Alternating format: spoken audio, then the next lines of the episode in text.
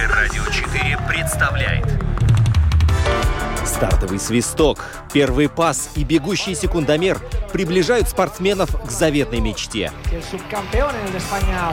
Подрев трибун своим стремлением к победе, они дарят нам уникальное зрелище и открывают мир невиданных возможностей. Голы, очки, секунды, личности и командный дух. Любопытные истории, собственный опыт, фанаты и закулисье. Роман Антонович, Евгений Равдин. Пятая дорожка.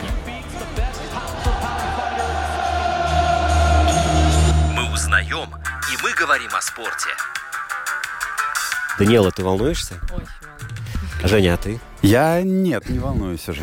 Друзья, это «Пятая дорожка». Мы рады, мы сердечно рады вас приветствовать. А, Сегодня мы будем говорить о теннисе. Этот вид спорта не так часто получается в нашем эфире затронуть, но когда до него все-таки руки доходят, то мы уже ракетки из рук не выпускаем. Здравствуйте, здравствуйте. Наш телефон в студии для WhatsApp сообщений 28 04 04 24 28 04 04 24. Наш инстаграм at lr4sport. А теперь все внимание на то, что происходит здесь, а, на Домской площади 8. У нас в гостях Даниэла Кочеткова, тренер по теннису. Я скажу, пожалуй, еще и теннисистка, потому что ты же играешь? Да. Играешь. Играла. Вот. И еще все это постепенно вылилось в еще одну деятельность, о которой мы тоже сегодня обязательно поговорим, в дизайнерство. Ты еще и дизайнер. Да, спортивного бренда, ну Вот. и теннис. конечно. Вот, это все замечательно. Вот, Ром, поэтому а ты извини, пожалуйста, ты у нас спросил, а мы у тебя нет. Ты сам-то волнуешься? я м, уже нет. Я вообще забываю, что я нахожусь в эфире. Вот. А, о теннисе э, на самом деле очень много вопросов накопилось, потому что, как и во многих других видах спорта, у нас есть представительницы. Вот сейчас как раз-таки именно барышни у нас э, продвигают этот вид спорта на мировом уровне. И уже последние сколько лет Алена Остапенко и Анастасия Севастова являются такими двумя э, дивами латвийского тенниса. То одна находится на первом, э, первой ступеньке в Латвии, Пятая да, была, то, да. то другая, да, а потом а, кто-то из них еще и в десятку попадает, да, и э, даже Алена как-то играла на итоговом турнире, если мне Да. память не Два раза изменяет. играла. Дважды даже, да. А Алена даже как-то Гранд-слэм выигрывала. Ну, это, это, мне кажется, должны знать абсолютно все. В спортивных э, учебниках в школах должны об этом говорить. Вот, поэтому э, я думаю, что объяснять, почему мы сегодня будем говорить об этом виде спорта, точно не нужно. Но начнем, пожалуй, с того, что год заканчивается. И, э, Даниэла, какие э, события в теннисе тебя больше всего вот сейчас, вот быстро сходу, какие они первыми приходят тебе в голову? За прошедший год. Да, да, за этот год, да. Ну, теннис, конечно, очень скоростной стал. Очень высокого уровня. Мужчины это вообще просто стабильные. Настолько они играют шикарно и такие мало ошибок допускают. Женщины, конечно, все время кто-то вырывается. Как бы у них там меняется, у них, конечно, есть там лидеры, но меняется. У мужчин, конечно, все-таки Джокович свою позицию в прошлом году практически не отдавал.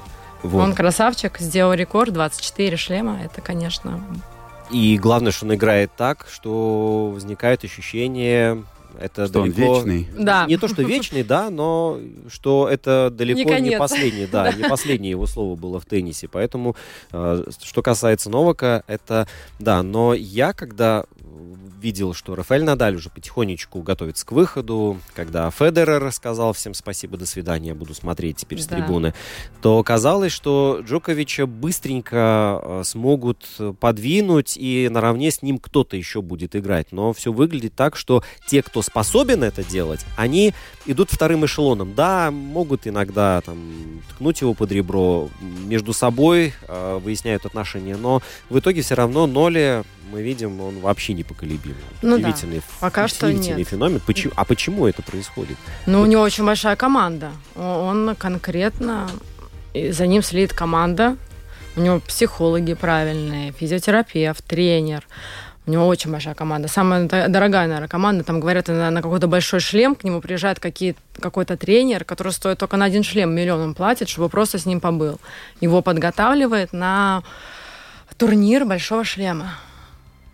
У него очень все это подготовлено. У них даже маникюр с педикюром. Они знают, когда будет делать, потому что ноги должны быть всегда быть в порядке, как и руки. Теннисный педикюр есть такой специальный? Ну, Или- конечно, они следят за ногами, чтобы ничего не врастало. Это все-таки мужчины, как бы, э, ноги им нужны, если там что-то будет болеть, они не могут выдержать. Там они иногда играют по 6 часов. Как там выдержать? Они бегают, и еще, как бы, конечно, давит и публика на них. Это тяжелая нагрузка, конечно. Это надо, чтобы тебя кто-то подготавливал к этому.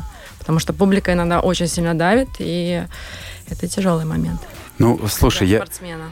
э, ты, ты спросил, как вот получается такой феномен, но мы так можем спросить про любого выдающегося спортсмена. Это, это да, но смотри, ну вряд ли Циципас не может набрать себе такую же команду. Ну окей, он может подешевле тренеру будет. там, Не, ну 500, смотри, это всегда, всегда какой-то сплав какого-то природного таланта в определенной степени, в огромной степени твоей трудоспособности и способности учиться и воспринимать информацию, и, и в огромной степени э, возможностей твоего тела, просто чтобы оно не развалилось там у тебя до, до скольки-то лет. Ну, у него был Борис Бекер. Я помню, что он долгое время, все время тоже был, как, ну, там, в полуфинале проигрывал, до финала доходил, все время не мог а, достичь а, самого лучшего уровня. И потом у него появился Борис Бекер, и Борис Бекер его вывел а, психологически на первое место. Это как бы это тяжело быть просто быть в четверке или быть первым. Это большая разница. И я думаю, что ну, как Борис Бекер, я просто смотрела с ним, у него довольно большое интервью было, и он рассказывал, как он Джоковича подготавливал к этому. Чтобы именно выигрывать турниры. Не просто быть лидером, а выигрывать. Что, так, что такое вот эта психологическая подготовка? Я просто, мне сложно представить себе. Ну, ты когда уже дошел до последнего, и Да. тебе уже последний шаг надо сделать, и ты раз расклеился. Многие так доходят до финала, а выиграть... а, Ну, кстати, вот Алена, вот она собралась, это Ролан Гарос, когда она проигрывала, она тоже, кстати, всегда концовочка у нее есть. Она, если уже зацепилась, то она, конечно, цепляется. И Ролан Гарос только благодаря вот этой ее характеру она выиграла. Потому что она весь матч проигрывала. Первый сет проиграла, второй сет проигрывала, а потом раз собралась и все выиграла. Этому можно научиться, вот этой психологии? Или это дано, или не дано? Я думаю, что это больше, наверное, дано, не дано, но, конечно, сейчас психологи над этим работают. Конечно, работают. Это большая работа, ну, конечно, талант. Я просто хотел привести в пример э, и баскетболиста Леброна Джеймса, Да. который там считается одним из лучших э, в истории, наряду там с, не знаю, Джорданом, Коби и кем-то еще. Мэджиком. Э, да, и он тратит в год, э, не, не вспомню точную сумму, но несколько миллионов тратит на свое тело. Там, и он уже в возрасте, да, и при этом он в свои там 30 плюс лет не то, что как молодой играет, но играет много лучше э, многих и, и не сильно хуже себя самого молодого. И он тратит там, не знаю, какие-то криосауны и все остальное, и набегает куча миллионов. Мне интересно, как ты можешь прикинуть, вот сколько Джокович тратит в год на тренировки, на тело?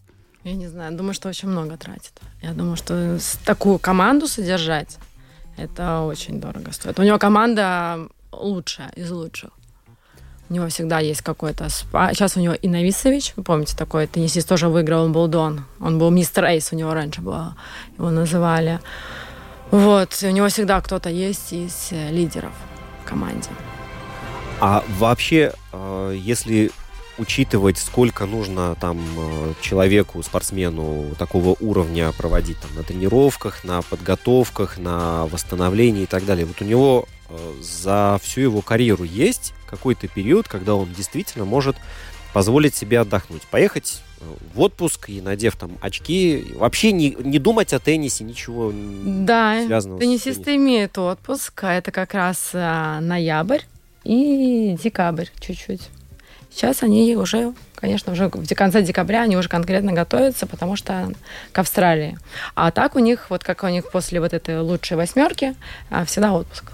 Это единственный отпуск, который, наверное, они могут себе позволить. Все остальное это надо, значит, э, отказываться от чего, от каких, какого-то турнира. Это же от турнира отказываться. Да, конечно, потому что у них там список, у них почти турниры за турниром, и у них там паузы. Я, я в принципе, не, ну, очень тяжелая работа, что они, получается, без пауз. Мгм. Так, а, я еще раз напомню, 28040424 это номер а, WhatsApp в нашей студии. Я думаю, что про теннис можно спрашивать всякие вопросы, их, их на самом деле очень много, да, как, как выбираются турниры, а как попадают на турниры, например, если их великое множество. Ну, пар, пачка. А, они есть играют, рейтинги, да? Да, рейтинг Мужской, есть, да, да. Я, ну, конечно, все хотят играть самые лучшие турниры, ну, там, например, если как шлем, там 128 основная сетка, еще 128 э, квалификация. А все остальные еще хотят, пытаются прорваться. Конечно, надо играть все время турниры, очки, рейтинг. Получается, что а, смотри, это мы все, в общем, мы зацепились за Джоковича. Да. Это ты отвечал на вопрос Ромы, э, какие главные события в году для тебя произошли? Вот так, первое. Мужская сетка была. Да. Хорошо. Джоковича проехали. Может быть, что-то еще тебе приходит в голову? Ну, ну так, ты думаешь, вот теннис в 23-м году, что выстреливает? Ну, я, я, конечно, больше всего слежу за Аленой, так как а, Алена играет в бренде Декаван. Угу. И из-за этого, конечно, я за ней конкретно слежу. Я смотрю, как она играет. Она тоже показала Австралиан Open в прошлом году. Нет, в этом году еще. Сыграла она хорошо. А, и US Open тоже сыграла лучший результат, который у нее был. Так что она, в принципе, и 13 осталась. Это, конечно, хороший показатель. Конечно, она, а, она, конечно, считает, наверное, что это не самый лучший показатель, потому что у нее цель только выигрывать. Она, я думаю, проигрывать вообще не любит. Но все равно как бы показала. Как ну вот мне интересно, вы общались с ней на, на эту тему, на тему итогов года? Как она оценивает э, свои выступления? Ну, она вообще не любит проигрывать, это точно. Э, ну, тоже хороший, результат хороший. Но она, я знаю, в следующем году хочет лучше потому что она в очень хорошей форме. И она, я думаю, что может показать гораздо лучше результат. Слушай, а вот на твой взгляд, ты же ведь смотришь, как, как, она проводит э, матчи, насколько сильно Остапенко образца 2018 года отличается от 2023 года? Вот что в ее стиле поменялось? Ну, она стала, кстати, быстрее. Опа. Она стала гораздо быстрее, у нее очень мощный удар. Все специалисты Э, говорят, что ну, если она попадает в корт, э, в принципе, она, наверное, номер один. Потому что у нее и нет соперников. Она может любую выиграть, ну, к сожалению, любой проиграть, потому что она человек настроения.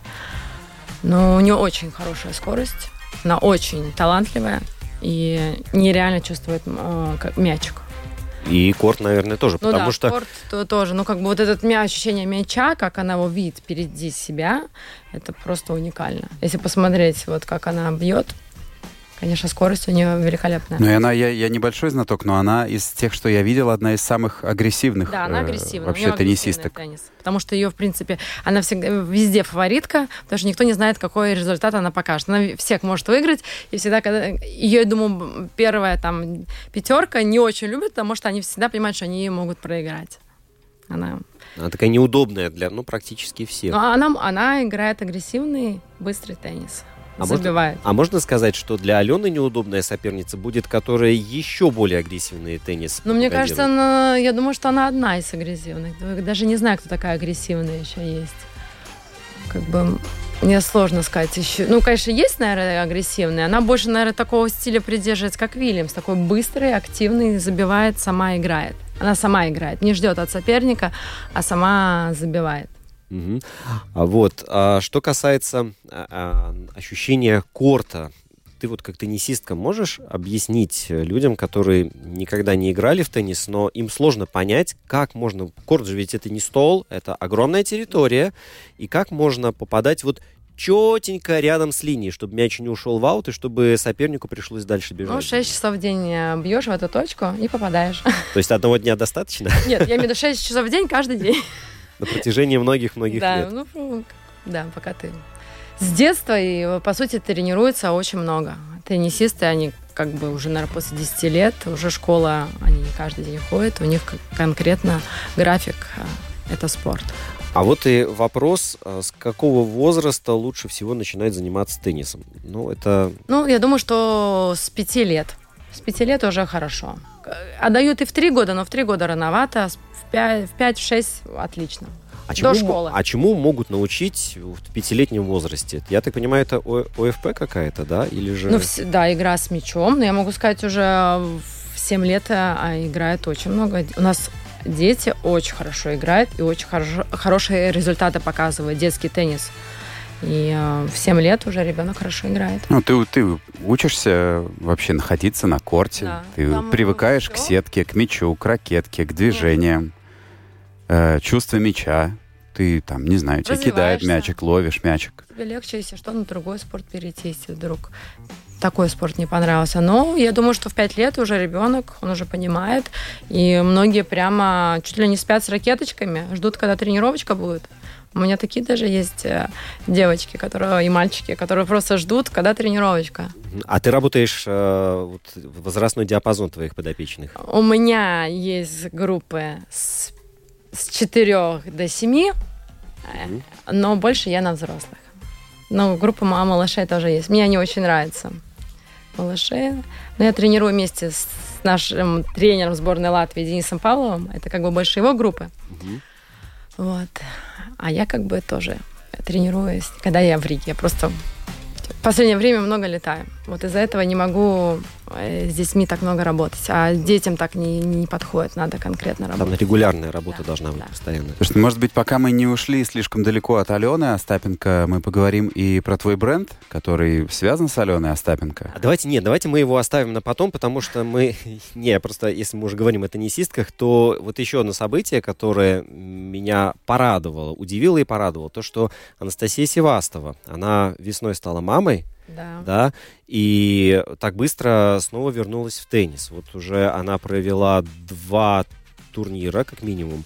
И, и- и- да, да, да, она там выигрывала, и приходится человеку снова с самых низов, вот она сейчас где-то там в районе 800 места находится в рейтинге, да, но она снова в него попала, и она, а, я так понял, полная решимости подобраться туда, поближе, где сейчас Алена обитает. Я думаю, что у нее все шансы. Она талантливая, она очень, очень тактичная, она тоже и очень чувствует мячик. И ее игра интересная. Она чувствует соперника, куда бить, как бить. Я думаю, что у нее все шансы. И было бы, конечно, хорошо для нашей сборной Латвии. Ну, вот это тоже. А есть вот еще у нас э, спортсменки, которые могли бы э, вот эту сборную укомплектовать, чтобы она выглядела очень серьезно. А то получается, ну, по ощущениям, что у нас Алена и Настя такие локомотивы, Ну а да, они просто, просто они как бы играют в больших шлемах. Но у нас еще есть. Есть Дарья И- Семениста. Да. Вот, которая- кстати, да. Она ну, хорошая. которая да. может вполне себе да, дорасти до Она, она даже, приличных по-моему, результатов. как-то сейчас выросла в рейтинге. Она сейчас, молодец. по-моему, 144 Так что она Или- уже будет играть тоже большие шлемы. Мгм. А, Я думаю, что она молодая, и у нее тоже все, все должно получиться. Она молодец, я вижу, что она там тренируется, я даже вижу ее на кортах, она тренируется активно. Еще есть там девочка Висмана, мне кажется, тоже. Помоложе еще, да. М, Не помню фамилию а, точно. Висмана, по-моему, Даниэла. Я просто помню, что ее точно Даниэла звали. А вот фамилию... а, И еще есть девчонки, а, которые играют. На самом деле подрастают. А вот эм, пробиться в элиту хотя бы национального тенниса, насколько серьезно, получается, работать нужно? Ну, так же серьезно, как и все остальные теннисисты. Я могу сказать, что а, первая десятка работает, что тысячечная работает, они также много тренируются. Просто те играют на таком уровне, а эти играют уже на другом уровне. Но тренируются, я думаю, что одинаково, даже, может, те больше тренируются. Но достичь этого высокого уровня за счет чего удается? Потому что одни вон высоко где, а другие, ну, Ну, Ром, ну, ну смотри, ну в любом виде спорта есть Талант, лучше, не Талант. лучше Деньги. спортсмены. э, деньги это Совокупность очень важно. куча факторов. Наверное, в теннисе деньги, может, так Деньги же очень. важны, как и в хоккее. Ну, потому что если ты не будешь ездить на турниры, ты не будешь зарабатывать очки. Все зависит, насколько у тебя есть возможность ездить. Или у тебя есть спонсоры, или у тебя есть родители. Потому что турниры, это, получается, надо билет купить, как тренера взять, отель оплатить. Ну ладно, там питание часто турниры оплачивают, и отели тоже иногда оплачивают, но все равно это как бы надо все время летать. Форму, как бы если многим, конечно, форму дают, но не всем. Ну и корты снимать тоже. Корты снимать. Ну, когда ты уже играешь на турнирах, тебе очень много бонусов. Дают. Мгм. Ну, первое, пока ты, ну, это, может, там лет в 17, а до этого тебе надо растить этого игрока. А скажи, ты вот перед эфиром сказала, что Севастова в этом отношении э, такой уникальный человек, что она из небогатой семьи. Да, она, она, по-моему, росла с мамой, насколько я помню, потому что она не, на, не намного меня младше, я ее даже помню.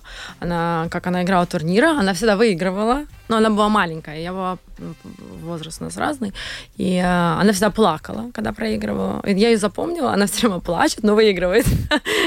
Но это, наверное, такая тактика была, но она, видно было, что она талантливая, она очень классно держала мяч и очень чувствовала игру, тактично играла, как в шахматы. Она, ее игра как в шахматы. Она Видно, играет. что она думает. Да. да. Да, она, конечно, молодец в этом плане. Что она у нее такой рост а, невысокий для теннисистки. Это все-таки теннисистки в последнее время такие все высокие стали. Она все-таки с таким ростом пробилась. Она тоже, по-моему, 10 или 11 была в мире. И, US Open она была в полуфинале. Это, конечно, это, конечно, хороший Да, а скажи, пожалуйста, как, если ты говоришь, что вот нужно куча денег, чтобы ездить на турниры, за счет чего э, вот Анастасии удалось э, пробиться, вырасти? Ну, ей, как я понимаю, Савицкий, наверное, помогал очень сильно. И в Лепое, Лепольская школа одна из сильных школ, и они, я, мне кажется, там тоже мэр их, э, им, им помогает мэр. В Лепое, даже вот у нас в Риге стоят тренировки 150-200, групповые детские тренировки где-то 150-200 стоят. Там 2-3 раза в неделю. А в Лепое, мне кажется, 20-30 евро стоят тренировки. Потому что есть финансирование от города? Наверное, да, потому что у нас точно нет финансирования от, го- от- вот сейчас только Гулбис вот сделал эту как бы с Риме акцию. Это единственное, первое. Может быть, до этого тоже было финансирование. Ну, как бы раньше Савицкий очень сильно поддерживал игроков. Он, и, мне кажется, и Остапенко поддерживал, и там, и, и ну, было много у него. А, Кого он поддерживал, он так вкладывал деньги. Он был хороший тоже президент. Сейчас у нас новый президент, Голбис. Он только, правда, еще года нет, как он президент. Ну, Савицкий долго был, и я знаю, что он всех талантливых, всех спонсировал. А Скажи, ты видишь какую-то работу Эрнеста Гулбиса уже, вот кроме, кроме этой акции вместе с Рими, э, когда они спонсируют, по-моему, 100 там... 100 евро в месяц, и, по-моему, тренировка в месяц еще с Голбисом, как-то так. Ага. Но это, в общем, звучит очень симпатично. Что-то еще ты видишь, что-то уже меняется. Я понимаю, что он совсем немного, но, может быть, что-то уже происходит. Ну, как я понимаю, они там активно работают. Я не настолько сильна, что... Но я знаю, что вот Ирина Кузьмина, она как бы советник. Я понимаю, что они там очень активно работают, там турниры, кому-то оплачивают, какие-то финансирования происходят. И не только в теннисе, и у них под ними еще и бич-теннис. В бич-теннисе тоже они там выделяют какую-то сумму. Ну, спонсоров находят, но, как я понимаю, им конкретно нужны спонсоры, потому что теннис все-таки это дорогой вид спорта, и много надо, много надо денег. Мы просто еще перед эфиром тут развлекались и, э, загибая пальцы на руках, э, подсчитывали, какие виды спорта, ну вот можно назвать родственными, да, и тут у нас упоминались и бадминтон, и вот пляжный теннис, и сквош. э, Падал. Да, падал теннис. и- Пинг-понг. и пинг-понг тоже, да. Вот. Я так понимаю, что ну, что еще можно придумать? Вообще, есть ли какой-то потенциал у развития, не знаю, что-то новое придумать? Вот как вот пляжный теннис. Его ж э, какое-то время назад не было. Вот пришло в голову идея, давайте вот на пляже будем. Водный теннис, Ну да, космический. Всякие разные. Наверное. Но это, наверное, просто для фантазии какой-то простор. Это как, наверное, да, ну вот я понимаю, бич-теннис сейчас набирает обороты, и э, они тоже хотят как бы олимпийским стать видом спорта. Пока еще нет, но может в будущем, потому что у них там все происходит, они там тоже тренируются активно. Просто он молодой пока вид спорта, но в будущем я понимаю, что А- у них будет тоже олимпийский вид А спорта. ты играла в э, пляжный теннис? Я не играла в пляжный теннис. В- Хотя у меня есть подружка, которой мы играли раньше пару. Она вот, а, по-моему, какое-то время даже первая была, пока не родила. А, а сейчас она Алексюк, раньше была Шваронок. А почему не играл, а ты А- не играешь? Я не играю, потому что нет времени, на самом деле. Потому что я тренирую теннис, и Мгм. плюс еще мне очень сейчас интересно это одежда. Конечно, это, наверное, с- такой на первом месте. Ну вот мы добрались до бренда, уж вокруг и около тут э, витаем. Я Давай, я, я уверен, что даже если мы сейчас поговорим про бренд, у нас хватит э, тем для разговора еще на потом. Естественно, да. Так что многие из вас, я думаю, те, кто смотрел за игрой Алены Остапенко, видят, э, что у нее на груди написано DK1. И думают, интересно, что это такое. Вот мы сейчас и спросим, что это такое, потому что теперь-то у меня открылись глаза, и я понимаю, что DK — это значит Даниэла Кочеткова. А на самом деле нет. Нет? Нет, представляете? У меня просто есть партнер, его зовут Крис. И, а, и вот, а, все думают, что ДК это, это я. Так, то есть это А я раскрою секрет. и Крист? Да. Ага. А ну, ты единица, замаскировалась а еди- неплохо. единица это Ну, не еди- единица это мое любимое число, на самом деле. Единица это я выбрала. Почему? А потому что я первого числа родилась, и мне, мне я, я всегда вот спрашивают, какое любимое число? Единица. А Даже ты, вот и в казино всегда единица. а ты руле. первого числа, какого месяца родилась? Э, Июля. А я родился 1 апреля, но у меня двойка любимое число. Да ладно, да? Интересно. Женя шутит просто. Нет, я... 1 апреля. А, в этом смысле. Не, я сейчас и совершенно серьезен и искренен был. А, хорошо, а расскажи, пожалуйста, во-первых, как ты пришла к идее, что вот у тебя будет свой бренд одежды, и, во-вторых, мне даже еще интереснее, как вы договорились с Аленой и, и как она стала играть в, в твоей форме, в твоей одежде. А, идея пришла, я тренировала как-то Adidas, э, Adidas, Nike, э, Puma, довольно скучные одежду делают, по мне они как бы просто разводы делают, нечего было одевать, я для себя начала делать. Потом кто-то попросил, и я долгое время без, э, работала без э, имени вообще. Вначале не было имени, а потом как бы решила открыть уже бренд. А с Аленой у нас было...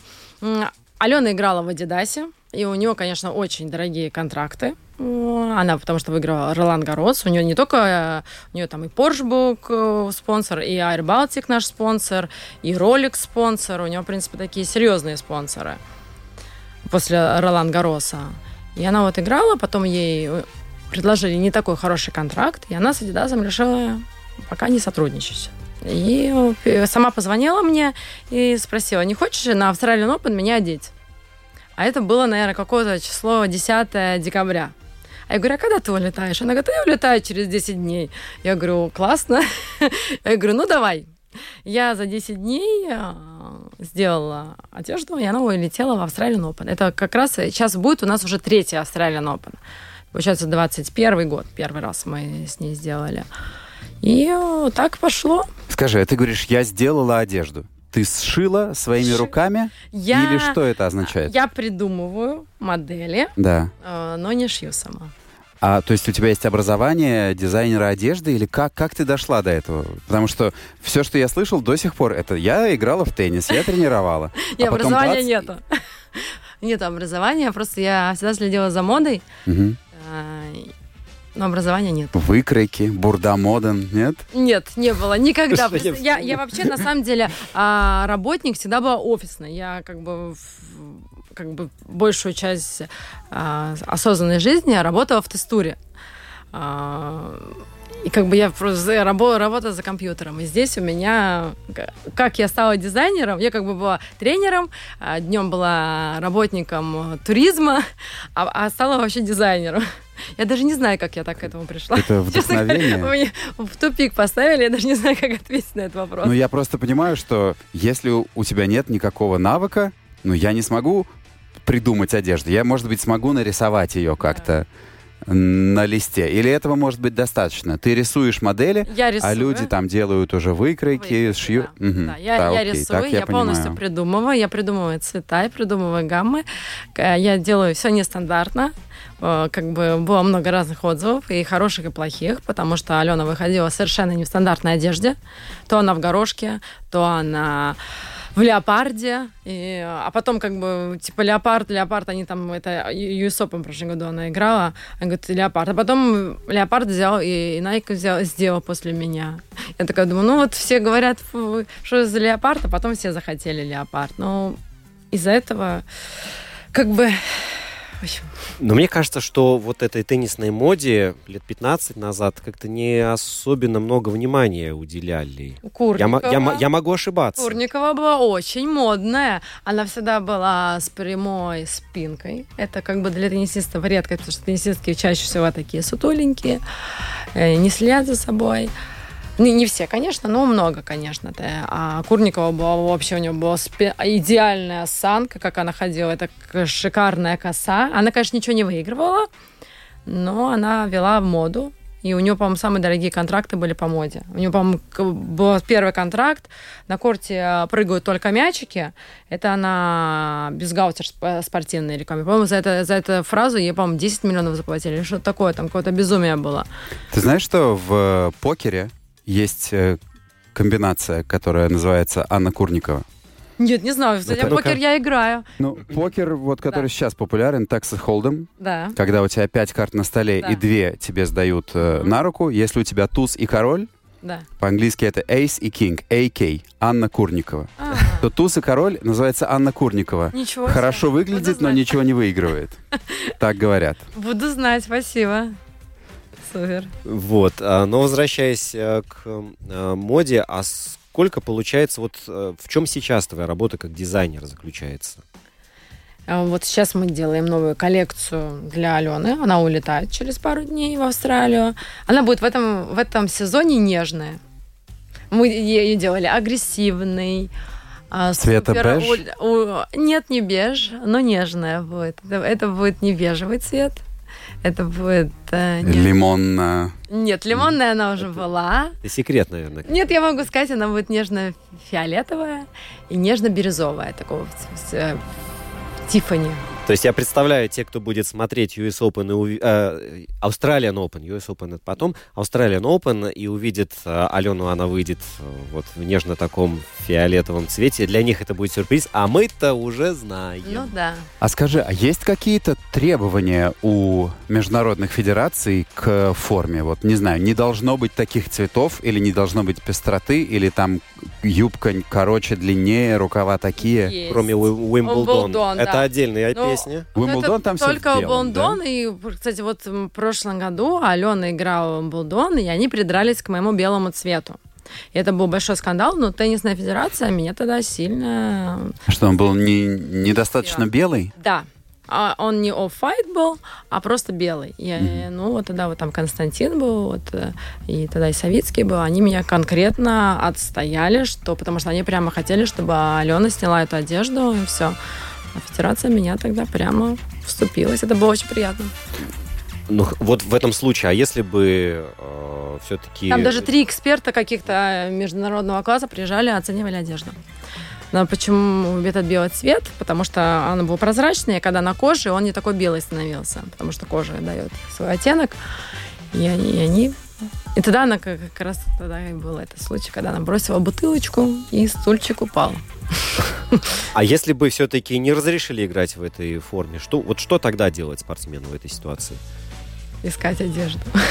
Быстро кто-то там... Да. э, Ну, я думаю, что Adidas, Nike ее хотят, конечно же. Очень сильно. А скажи, пожалуйста, а у тебя есть какие-то предложения от других теннисистов или, не знаю? Пишут все время, молодые пишут, просят одежду выделять. Но я пока этим не занимаюсь. Пока только Алена. Молодежь очень много пишет. Они говорят, не хотите меня одевать тоже. Но если кто-то большой напишет, тебе будет это интересно? Или ты Алена One Love? Да, потому что у Алены своя коллекция, там же написано не только ДК там написано Алена Остапенко. Мгм. Так что э, это чисто ее коллекция, под нее делается. Так что пока что только она будет. А она какие-то запросы тебе дает, или ты сама придумываешь, а потом показываешь, вот, Алена, у меня есть такой, такой, такой вариант, и еще один я придумаю во вторник. Мы вместе это делаем. У нее есть... Я ей предлагаю, она корректирует. Наверное, так больше происходит. Мгм. Как бы есть какие-то идеи, я говорю, хочешь так? Или я говорю, какой у тебя сейчас цвет фаворит? Она мне говорит, я хочу вот такого цвета. И так происходит коллекция. И каждый сезон что-то меняется. Там не каждый сезон И меняется. каждый Там турнир. получается почти ка- каждый турнир. Да, ну так часто на самом деле большие бренды не делают, потому что уже написали, что DK One а, одежду меняют настолько часто, что э, теннисисты за всю жизнь только не меняют. Насколько мы меняем коллекцию. Потому что коллекция очень быстро менялась. И фасоны, и цвета. Ну, как бы молодой, молодой бренд, он должен чем-то выделяться. Мне вспомнился анекдот о том, что человек в советском паспорте, там три фотографии было, да, если паспорт один. Вот, он всегда был, мужчина, по крайней мере, в одном и том же костюме на всех трех фотографиях. Вот, в 20, в 40, в 60 лет. Вот здесь, э, в теннисе, совершенно другая Это так часто бывает, на самом деле. У остальных брендов почти одно и то же. Э, что они угу. не сильно меняют. А, кстати, вот US э, Open, вернемся к US Open, они под, э, взяли очень скопировали платье Аленина. Даже это написали потом, а сейчас Твиттер, сейчас он не Твиттер, по-моему, как он? X. X, X называется. Даже X а, они это опубликовали, что скопировали модель Аленина. А хотя Adidas, по сути, большой, они ну, очень похожее платье сделали. Там буквально пару моментов э, поменяли. Но там претендовать на, не знаю, какие-то авторские права или ну, патентовать пока, пока фасон? Нет. Пока нет. Это, это надо еще вырасти в уровне. Надеюсь, в будущем так может, может быть будет. Но в данный момент пока нет. Слушай, а расскажи, Алена, ну вот вы с ней общаетесь, какая она в общении и в жизни? Потому что иногда смотришь на нее на корте, ну, во-первых, она играет агрессивно, о чем да. мы говорили. Во-вторых, она как бы, эмоции там бьют через край, да, и Алена очень живая, она на самом деле очень открытая и общительная. Для такого уровня, как бы она молодая и обеспеченная, себя сама обеспечила, то я считаю, что она очень к себе располагает. На корте она, конечно, боец, но это ее тактика, она может так специально провоцирует э, игроков, э, но это ее стиль игры, и это нельзя как бы комментировать, потому что это ее выбор. Угу. Она, она играет, она выигрывает или она проигрывает. А так в жизни она такая очень общительная, очень легкая. А вот э, комментарий от нашего слуш... слушателя или слушательницы. В теннисе э, нет друзей, там все враги. Я бы так не сказала, потому что самые давние мои подружки все с тенниса. Мы дружим все с 10 лет. Как бы вот три мы три, тренера, даже стали три девочки тренера, а одна как бы ушла а, ну, как бы в другой бизнес. И мы до сих пор дружим. Нам уже 30 лет дружбы. Не, я просто не представляю себе, как вот Алена вместе с Игорь Швентек вместе будут, э, там, пошли в казино и вместе э, на курсы по... Э, Кройки и шитью. Да, да, да. Вот. Ну, мне кажется, у Алены есть там подружки. Она, мне кажется, с этой Павлючок дружит. Павлюченко. Павлюченко, да, Павлюченко, да, вот это она как же ее звали? Анастасия. Анастасия. Да, Анастасия. Вот она с ней, мне кажется, очень... Мне кажется, она со всеми там общается. Она довольно ее к ней хорошо относится в теннисе.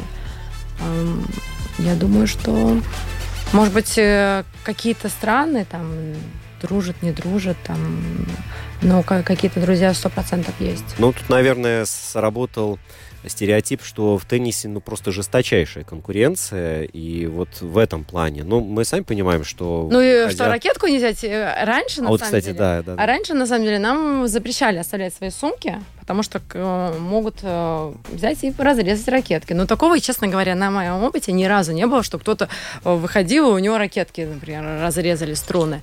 Но вообще такое говорят, что может быть. Но я это никогда не видела. И в теннисе и я бы так не сказала, что такая сильная конкуренция, и все равно все дружелюбно. На, на, выходя на корт, у тебя нету друзей, это сто процентов. Ты вышел на корт, у тебя нет друзей. А как ты э, закончил матч, все. Все между собой уже сидят в одном месте кафе, то что там обычно на турнире одно кафе, все вместе сидят, в одном отеле всегда все живут. Как там возможно не общаться? Трансфер тоже делают, э, тоже несколько теннисистов обычно в одном трансфере едут. Я вот ни разу не видела, чтобы какой-то негатив какой-то был. Мне кажется, наоборот, теннис э, очень дружелюбный. И я даже первое время, когда закончила теннис, у меня, в принципе, друзей не было э, например, со вне школы, тенниса. да, вне тенниса. Ну, в школе как бы там дружила, но не было таких близких друзей. И все время все связано было с теннисом. Ну, как тогда было и Губисом мы дружили, как бы у нас такая как бы большая компания была теннисистов, и все между собой как-то дружили, а смотрю, кто-то и не из тенниса у нас было очень мало. Ну, это можно понять, потому что, во-первых, вся твоя жизнь крутится вокруг тенниса. Ты каждый день на корте. И Без отпуска. без отпуска. И со- Летом больше. С одной стороны, ты автоматически общаешься с теми, кто с тобой на корте, а с другой стороны, с теми, кто не занимается так, как ты, у тебя может быть не так много тем для разговора, потому что они могут не понимать вообще, Конечно. о чем ты говоришь и как ты себя чувствуешь и из чего состоит твоя жизнь. Поэтому я Ну думаю, это логично. Да, все-таки, мне кажется, спортсмены, они более собранные. И именно тяжело общаться не собранными людьми, потому что м, спортсмен редко когда опаздывает. Он все-таки понимает, что он живет в графике каком-то. Ты как бы школа, а, быстро переодеться, покушать, бегом на тренировку или тренировка перед школой. А, Понятное дело, что ты никогда играешь профессионально, я думаю, любой вид спорта, ты, это не одна тренировка в день. Это минимум две тренировки в день. А может быть и три тренировки в день. И они не очень организованы, и, и, и людей хотят тоже вокруг себя организованных, потому что тяжело общаться, когда человек, например, неорганизованный. Ты а, самоорганизованный человек? Я да. Ну И- да. И, наверное, от Я в своих, режиме. от своих учеников того же требуешь. Или они просто вынуждены становиться такими же? Ну, наверное, вынуждены. Ну, от детей я, конечно, требую очень. У меня один раз был такой случай, что ребенок пришел в памперсы. Я, я такая смотрю, ребенок в памперсе. Я, м, и я такая подхожу, она со мной не разговаривает. Это была девочка. Я говорю, я говорю, ты такая большая девочка. Я говорю, тебе надо в следующий раз на тренировочку без памперса приходить. Ну и все. Потом на следующую тренировку приходит, она без памперса. Мама ее ко мне подходит и говорит, а что вы ей сказали? Она говорит, я не могла с нее снять три года. А Притом ребенок большой, три с половиной года с памперса. Говорит, я три с половиной года не могла снять. Она сказала, больше памперса не носит. Ну, я говорю, я просто сказала, что она большая девочка. Авторитет сработал, наверное, чужого человека. Ну да. Как бы, ну, дети меня любят, и мне кажется, что мне, мне нравится, мне очень нравится тренировать детей. Но пока что я тренирую очень мало детей. Но взрослых тренирую много. Потому что там не надо быть настолько организованной, как детей. Взрослых ты тренируешь э, просто людей, которые хотят поучиться да, играть в любителей. теннис или мгм, Просто любителей? любители тенниса, фанаты своего, ну, А, а есть люди, которые к тебе приходят вот в, в, э, каком-то сложившемся возрасте с нуля вообще да, большинство. полностью? Во сколько люди приходят к тебе, которые не брали ракетку в жизни? Ну, в- там и за 50. Как бы взрослые люди приходят. Очень много таких за 50, которые говорят, я хочу играть в теннис. Ну, у мужчин, на самом деле, если мужчина спортивный, у него очень хорошо получается, легко. А если э, человек не спортивный, ему тяжело, могу так сказать. Теннис, потому что девчонкам вообще тяжело. Кисть очень у них устает. А у мужчин все-таки руки сильные, им полегче. С девчонками тяжеловато. Э, В взрослом возрасте тренировать девчонок. Женя, у тебя обязательно должно получиться. Ты знаешь, я нес- несколько раз, скажу так, играл в теннис. Я, ну, в детстве занимался одно лето, но это было мимо и ни о чем.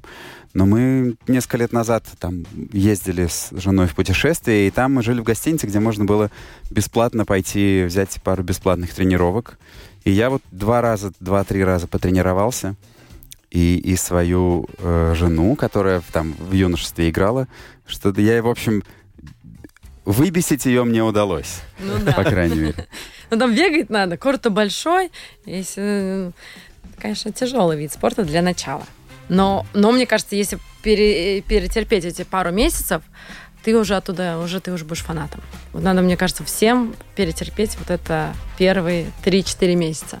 Также и детям, что пока не получается, они могут не хотеть, а когда начинает получаться, они уже все, говорю, спят с ракеточками. Вот еще тут э, сообщение пришло. А получить э, результат в спорте высоких достижений, важно ли э, то, с какого возраста ты начинаешь тренироваться? Я так понимаю, что если ты пришел в 20, то уже попасть в ТБ Ну да. не светит. Я думаю, что это очень важно, потому что я начала тренироваться поздно, в 10 лет. Это, это, это поздно уже. Эм, Самый последний момент это 8 лет. Слушай, но ведь это тот возраст, когда ну, мало кто из детей может э, аргументированно и четко сказать, я хочу вот быть теннисистом всю оставшуюся жизнь. Ну, есть дети, которые хотят. Я могу сказать, и дети есть, которые прямо хотят э, играть в теннис. Я, например, очень хотела играть в теннис. Я прямо ждала свои тренировки, но я тренировалась много. Но ты, ты же хотела играть в теннис уже после того, как ты начала. То есть не, та, ну, не то, что ты не играв в теннис, сказала маме, я хочу пойти на теннис. А, было так. Я занималась спортивной гимнастикой, а, но это было еще советское время. Мне как бы просто э, дали бумажку в садике, и меня привели. Но у меня папа, например, пятиборец, он президент Пятиборья и был. Даже в 92 году воз- возил на Олимпиаду а, в сборную Латвии. И он сказал, в Пятиборье я ребенка своего не отдам, потому что это такой довольно тяжелый вид спорта. И он мне уже с трех лет хотел отдать. У меня была маленькая ракетка. Но так как я занималась гимнастикой, он еще был в Пятиборье, он еще, э, у него были Олимпиады, э, не было до, своих, до своего ребенка как бы времени. Меня отдали на гимнастику. А потом уже в 10 лет все-таки он добился и э, отдали меня на теннис. И сразу же я попалась к, э, к Яковлева, это мама, а, мама Алены. А, да, вот это, кстати, тоже интересно такая. Я ее первая ученица, То есть она на тебе на мне, да. тренировалась на кошках, да. А Алена вырастила. Но она сказала, моих детей готова тоже тренировать. Она говорит, э, говорит, в принципе, на твоих детях могла бы закончить свою карьеру тренерскую. Так что Слушай, вот я когда смотрю Аленины матчи, меня, честно говоря, в ужас бросает э, как от того, как она общается с мамой в пылу борьбы. Да, там в выражениях она не стесняется. У них, я так понимаю, с мамой прекрасные отношения, мама, да, с мамой очень хорошие у них отношения. Я, если честно говоря, ее мама настолько строгий тренер была. Я когда у нее спрашиваю, Елена Геннадьевна, говорю, как так? Она говорит, ну вот так. Она говорит, что делать? Ну, ну, они, наверное, это как бы принимают, что они играют в матче, она вся в матче, и это как бы не, Не в счет. не в счет. Потому что они как бы этот момент не обсуждают, но я думаю, что у них главное концовка, результат. В теннисе не главное, как ты играешь, мне кажется, а кто, кто в конце концов записан, чья фамилия в таблице.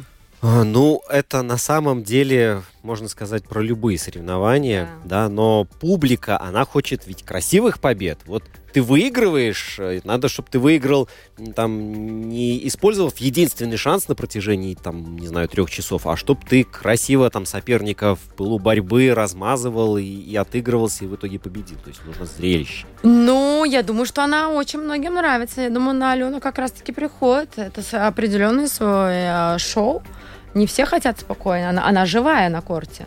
Ты приходишь на ее матч, это живой матч, ты знаешь, что что-то там будет. Он не просто пройдет, они не просто поиграют в теннис спокойненько и э, возьмут ракеточки и пойдут домой. А, она всегда что-то исполняет, Ну, то есть, и это, я думаю, что очень многих привлекает. Особенно американцев, э, Канаду. Я знаю, что они прямо фанаты ее. Круто. Вот, и еще эм, у меня вопрос, который я очень хочу задать. Э, Он касается цвета, да, поскольку у тебя и бренд, и ты Алену одеваешь. А, смотри, а, когда в 2005 году я поехал на финал Лиги чемпионов Милан-Ливерпуль, а, там же ведь определялось, кто будет гостеву, гостем, а кто будет номинальным хозяином поля. И хозяин поля выбирает, играет в своей домашней форме. Домашняя форма у Милана красно-черная, а у Ливерпуля красная. И вот э, путем там, жребия выяснилось, что Ливерпуль будет играть э, якобы дома. Матч проходил в Стамбуле, и они играли в красном. У Милана была выездная форма белая. Я к чему подвожу? А когда стало ясно, кто в каком цвете будет играть, э, где-то я прочитал, сказали, будет Ливерпуль чемпионом, победителем, потому что красный цвет, он такой более агрессивный, и он более подталкивает вот на э, действие к победе. Насколько это правдиво? Ну, мне сложно сказать, но да, мы должны, как э, сборная Латвии, всегда во всем выигрывать, потому что у нас, в принципе, вся сборная играет Там, в красном. нет, нет, там бордовый цвет, там Ну, бордовый. Ну да, ну они тоже допускают как бы бордо-красный. Я просто Алене тоже делала на сборную, там он такой кра- красно-бордо, конечно, переходящий. В принципе, они должны всегда выигрывать. не, ну я, Я не знаю. статью можно писать на любую тему, но, по-моему, Красный, это ну, а, и, конечно, красный. звучит ерундово. Но кто его любит? Но Ливерпуль тогда и выиграл. А скажи, пожалуйста, может быть, вы с Аленой какую-то, или, может быть, ты одна смотрела статистику, в каких цветах Алена чаще побеждает? Ес- Если когда ты э, делаешь для нее форму, А я вот не знаю. может быть, стоит задание. посчитать? Да, Да-да-да. домашнее задание, потому что она вот э, сыграла в прошлом году и выиграла турнир. Это было черно-синий. Выиграла турнир. Потом она в Австралии Open играла красно-синий. А Open она показала результат. Это был лимонно-зеленый. Так что Ну, в общем, может быть, за годы стоит подобрать статистику и откроются какие-то секреты. Но мы больше делаем, на самом деле, с ней яркие цвета. Она очень любит все цвета яркие, там, кислотные, можно сказать. Ну вот сейчас я говорю, давай сделаем что-то новенькое. То, что уже пишет, уже ищет, что же будет новенькое. Потому что, по сути, Nike с Adidas навряд ли что-то придумают такое, вау. Они что-то в своем стиле спокойном сделают. Я говорю, а, я говорю, он говорит, давай нежным. Говорит, давай. Может быть, что-нибудь бархатное, со складочками? А у нас всегда есть складочки. Складочки есть, и бархат у нас тоже всегда, кстати, присутствует. А рукава-фонарики? А, у нас рукава были, а, как они назывались, бабочками или как они шли? Модный тайбрейк от Жени и Данилы. В эфире «Пятой дорожки», которая, к сожалению, подходит к своему завершению. А, Спасибо всем, кто писал комментарии, задавал вопросы. Классно, когда публика активная. Вот, Даниэла, спасибо большое, что Вам ты спасибо. нашла время прийти к нам. Я знаю, это не просто выкроить в графике час целый приехать в центр Риги. И вот конкретное время, это дорогого стоит. Выкроить не надо, надо нарисовать. да, мы очень благодарны тебе за это. Вот, э, Женя, Рома. мы э, всех вас приглашаем, э, уважаемые радиослушатели, через неделю на следующий наш эфир. Это уже будет последний эфир в этом году. И э, с нового года наша программа будет выходить в 15.10 на час. Позже и повтор будет звучать в воскресенье. Ну, такие небольшие изменения. Единственное, что не должно меняться, это воля к победе наших спортсменов. Спасибо большое, что пригласили, было очень приятно. Спасибо, Даниэл. Ну, ты волнуешься? И уже нет. А ты, Ром? Это здорово. Это я получил удовольствие от программы. Надеюсь, вы все тоже. Да, супер. Ладно, до новых встреч. Пока, друзья. Счастливо.